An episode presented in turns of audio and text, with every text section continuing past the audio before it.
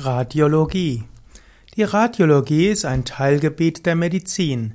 Die Radiologie beschäftigt sich insbesondere mit elektromagnetischen Strahlen und mechanischen Wellen.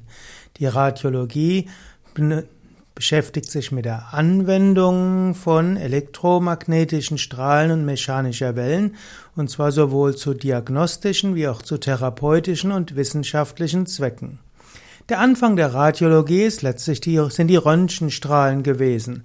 Und so hat man die Röntgenstrahlen genutzt, zum einen zur, ja, zur Diagnose von Knochenbrüchen und so weiter. Und später kamen dann auch noch ionisierende Strahlung dazu, Gammastrahlung, Elektronen und so weiter.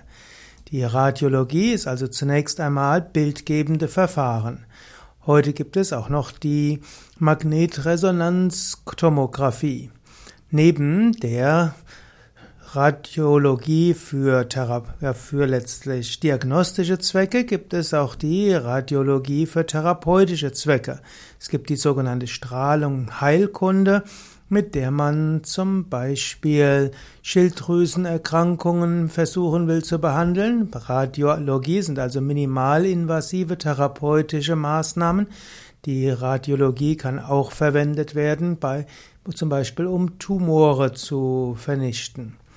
Radiologie, also ein relativ neuer Zweig der Medizin, der Ende des 19. Jahrhunderts entstanden ist.